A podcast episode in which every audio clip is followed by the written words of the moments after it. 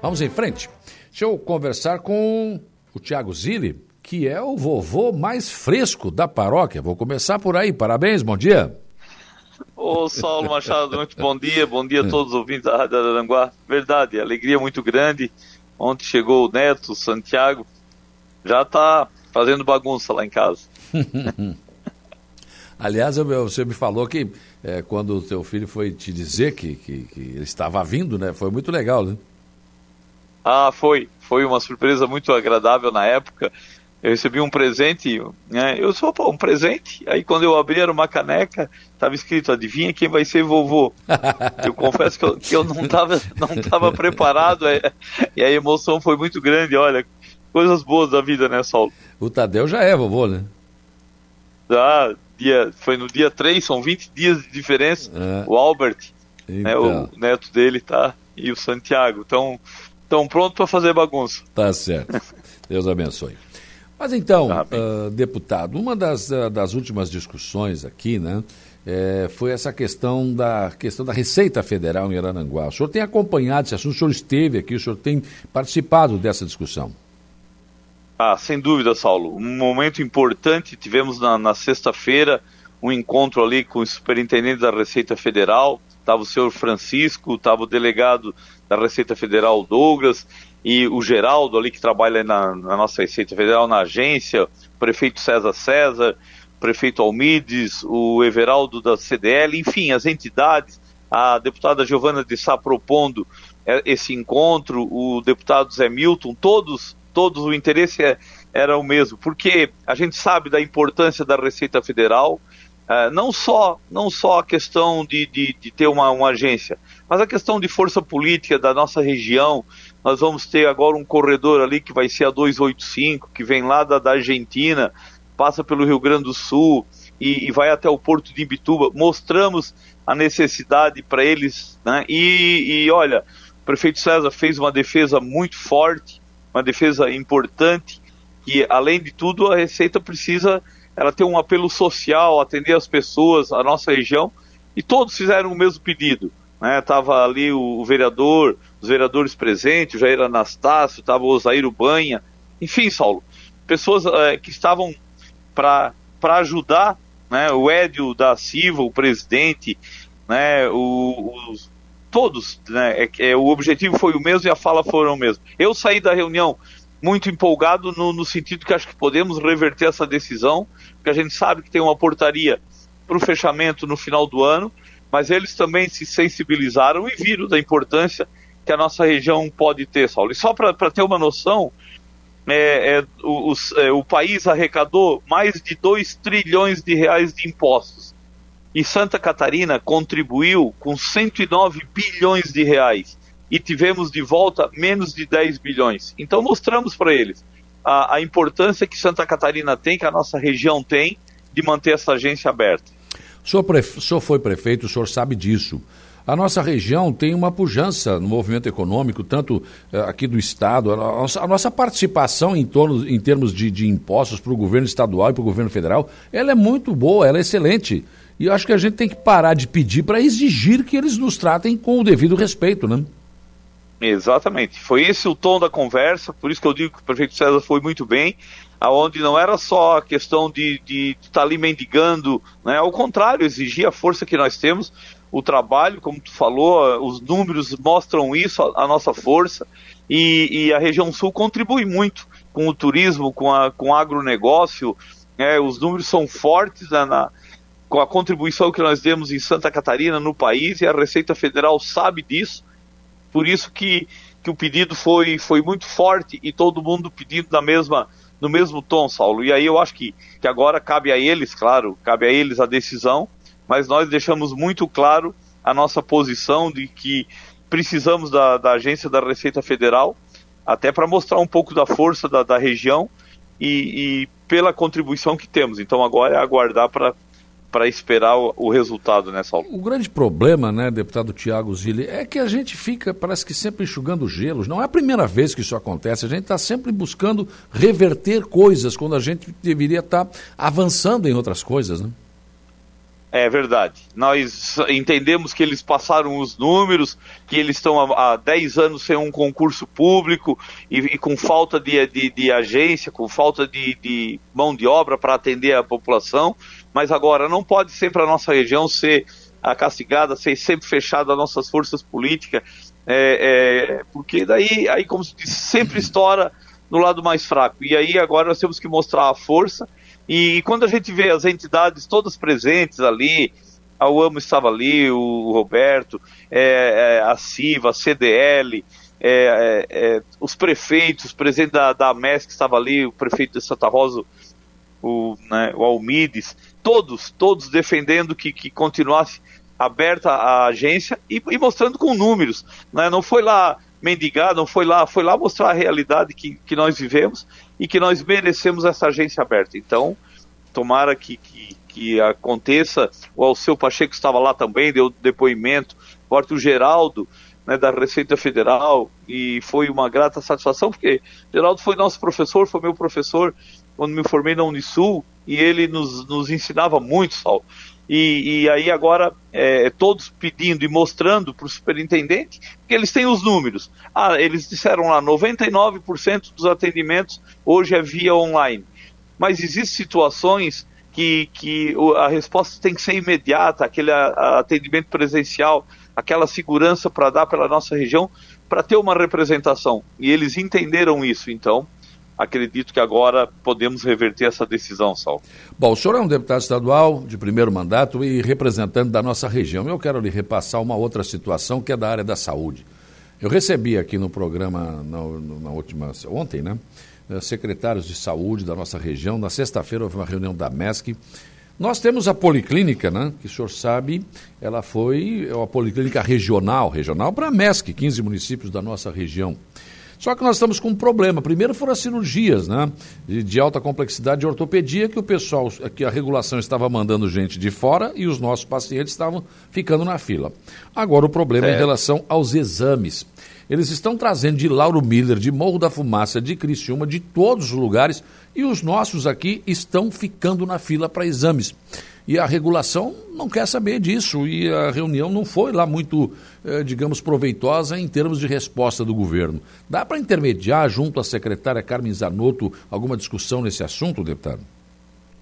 Saulo, eu acompanhei ontem a, a entrevista do secretário de Saúde, doutor Henrique Besser, ali de Araranguá, né, e também do Arroio Silva, né, que estava ali junto, o Rogério, e eles têm total razão. Os secretários de saúde, eles sabem, porque a pressão que eles sentem dos seus municípios, com a cota que, que eles têm dos exames laboratoriais, os exames de saúde, e aí quando vêm pessoas de outra região, aperta. É como eles falaram ontem, né, que foi usado o exemplo ali, o pai que tem uma família para sustentar e tem uma caixa de leite para distribuir, e vem mais gente de fora, e ele não, não acrescenta mais uma caixa de leite, vai ter que repartir, vai ter que tirar daquilo que já era pouco.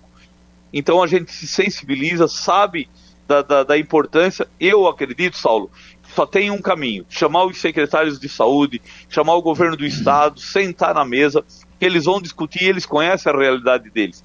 A gente sabe da força que a CIR tem, né, a secretária lá do, do Meleiro, a Nega, faz um grande trabalho junto com todos os secretários, e são eles que que sentem a pressão.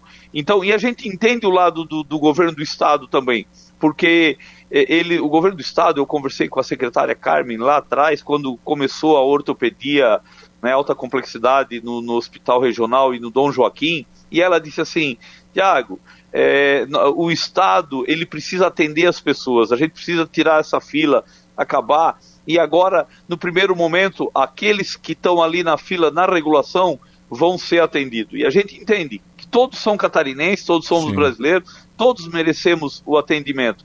Mas a região nossa, ela fez um plano, né, que é, é o PPI, que é o plano ambulatorial, que é a, é a programação pactuada integrada, e a gente sabe da necessidade. Isso é um plano que já vem há muito tempo, Saulo, em torno de 20 anos, e precisa ser atualizado. E agora tu imagina vir gente de outros lugares e, e ainda tirar as vagas que, que tem na, na coisa. Então, acredito que a gente pode intermediar. Né? Eu acompanhei ontem a entrevista, ontem de noite você me ligou, tentei em, em, contato, já estamos marcando com a secretária para, eu acredito que tem que sentar junto com todos os secretários, com a superintendente regional ali, a Andresa, e, e todos é, é, discutirem e achar a melhor saída, né? Porque não podemos, é, é a nossa região está pagando é, é, e além de ser poucos os exames que tem, só para ter uma noção, né? No hospital regional nós temos uma cota de 80 mamografias para os municípios. Aí vem gente de fora e, e, e vão pegar a cota que, que tem, né? Ultrassonografia geral tem 700. Parece bastante, mas são 15 municípios, é, é, tem filas para atender, Saulo. Então, eu acredito que o caminho seja esse: sentar na mesa junto com a secretária e com os técnicos, e principalmente com os secretários de saúde, porque eles conhecem a, a, a, nossa realidade e eles é que, que estoura lá na ponta a pressão, né, Sol? Deputado, acho que outra coisa que precisa ser tratada numa reunião com a secretária é a regulação do Estado. Essa regulação não regula nada. Essa regulação está completamente desregulada, fora da. Por exemplo, nós temos tanta modernidade hoje, né? Programas. É, você pode melhorar isso. Como é que você vai trazer de Lauro Miller para cá uma pessoa para fazer um exame aqui? Eles não sabem nem qual é a distância, gente. Será que Criciúma não é mais próximo? Será que não tem nada mais próximo? Essa regulação, regulação é, eu, eu, eu ainda citei nessa entrevista, o senhor ouviu, o Mário Mota, quando apresentava, que é deputado, seu colega na Assembleia, quando apresentava o Jornal do Almoço, várias vezes, olha, esse cidadão aqui está reclamando, ele está quatro anos esperando na fila. No outro dia o cara era chamado. Quer dizer, essa regulação é. precisa ser mexida, ela precisa ser é, modernizada, né? É, sem dúvida. Por isso que eu ainda vou insistir que tem que chamar os secretários de saúde, porque quando eles se reúnem, eles vão passar diretamente é, é, essas situações, alguns casos, é, é, e a gente precisa de informação também, Saulo. Claro. Porque às vezes se pega uma informação pontual, ah, aconteceu um caso lá que veio uma pessoa de fora, mas se no geral está sendo atendido, né, é, é preciso é, entender isso daí também. Mas a regulação agora é um está chegando num ponto que todo mundo está tá falando disso e aí precisa organizar, né? Pela informação que tem ainda é uma planilha de Excel, ainda é um sistema assim antigo, e isso aí precisa informatizar, precisa modernizar urgente, claro. porque aí acontece é, esses casos aí de, de, de, pessoal da região de fora vir aqui, depois manda o pessoal daqui para lá e, e além do custo, o transtorno e poderia ter se resolvido, né? Então esse é outro ponto também que agora é, é, eu ouço bastante, Saulo. E quando as pessoas começam a falar, a imprensa, os secretários de saúde, as pessoas envolvidas, os hospitais, aí o governo precisa tomar uh, a, a, decisão e regulamentar isso aí. Mas agora, até regulamentar, aí tem que sentar na mesa, tem que, que, chamar e, e, ouvir os secretários de saúde. Nós fizemos isso no, no início, Saulo, e não hum. vou dizer que foi aquilo ali que resolveu porque já é um pedido antigo na questão da ortopedia, da alta complexidade. Né, já, há, há 30 anos que nós vínhamos pedido. Né, e no início do ano, é, chamamos os 15 secretários de saúde da MESP, a secretária esteve junto, e eu vi eles debater sobre isso, sobre a, a regulação, sobre os exames, sobre o atendimento que alguns é, hospitais têm e às vezes eles não comportam, não têm a, a, capacidade de fazer todo o atendimento e a hora que senta na mesa, um olha no olho do outro e, e faz é. a cobrança e faz o pedido, Saulo. Sim. Então, é isso que a gente quer intermediar para que a, aconteça e para que a gente possa amenizar isso aí e regular cada vez mais, né, Saulo? Claro, melhorar isso, melhorar. Uh, deputado, o que o senhor achou do pacote apresentado ontem, o programa Recupera Santa Catarina, pelo governador do estado, pelo seu secretariado, naquela entrevista coletiva de ontem à tarde da Defesa Civil, em que foram anunciadas medidas é, para socorrer não só os municípios, mas também os cidadãos e os empresários? Olha, Saulo, foram 18 medidas sociais e econômicas que o governo do estado lançou. A gente estava esperando isso, porque todo mundo acompanhou a angústia que passamos aí com as chuvas, né? E aí eu quero fazer aqui uma, um agradecimento e uma defesa da nossa defesa civil, que ela, é, é ela se preparou, ela avisou, no primeiro momento até assustou, parece que, que assustou, mas eu acho que é isso é a prevenção. E aí a gente sabe, né, um levantamento de, de em torno de 1,2 bilhões de reais de prejuízo. Né, é, a gente sabe o impacto que isso dá em toda, em todas as regiões. O governo anunciando um, um, ações orçadas em 650 milhões, praticamente a metade do valor, mas é é, uma, é, um, é um pacote que precisava, Saulo. Né? Tem muitas empresas, tem muitas pessoas que tiveram dificuldades e agora o Estado é, dando é, é, postergando os pagamentos da, do ICMS, da, da, da, energia elétrica, da água, das despesas, porque é o primeiro momento. Né, uma ajuda emer, emergencial de 20 mil para quem tem 49 pessoas em estado de emergência. Nós temos 159 cidades em estado de emergência e quatro de calamidade pública. Né? Então, mas é, eu digo assim, Santa Catarina e o nosso povo trabalhador e a reconstrução, eu acredito que vai ser rápido agora porque todo mundo está tá com isso. Eu acho que o governo do estado está se colocando à disposição e, e, e nós precisamos é, aproximar a defesa civil de cada município, fazer o um relatório urgente, ter em mãos para poder integrar isso aí, entregar e receber os recursos e, e, o investimento que o governo do estado vai fazer. Estamos acompanhando também, Saulo. Deputado Tiago Zilli, foi um prazer ouvi-lo aqui no programa. Obrigado pela sua disponibilidade de conversar com os nossos ouvintes. Tenha um bom dia de trabalho e parabéns mais uma vez pelo Neto. Eu, eu que agradeço, Saulo, quero mandar um abraço a todos e que bom que o tempo melhorou e a é. gente pode voltar à vida normal e torcer que Deus abençoe Santa Catarina e a nossa região. Um abraço, Saulo. Um abraço.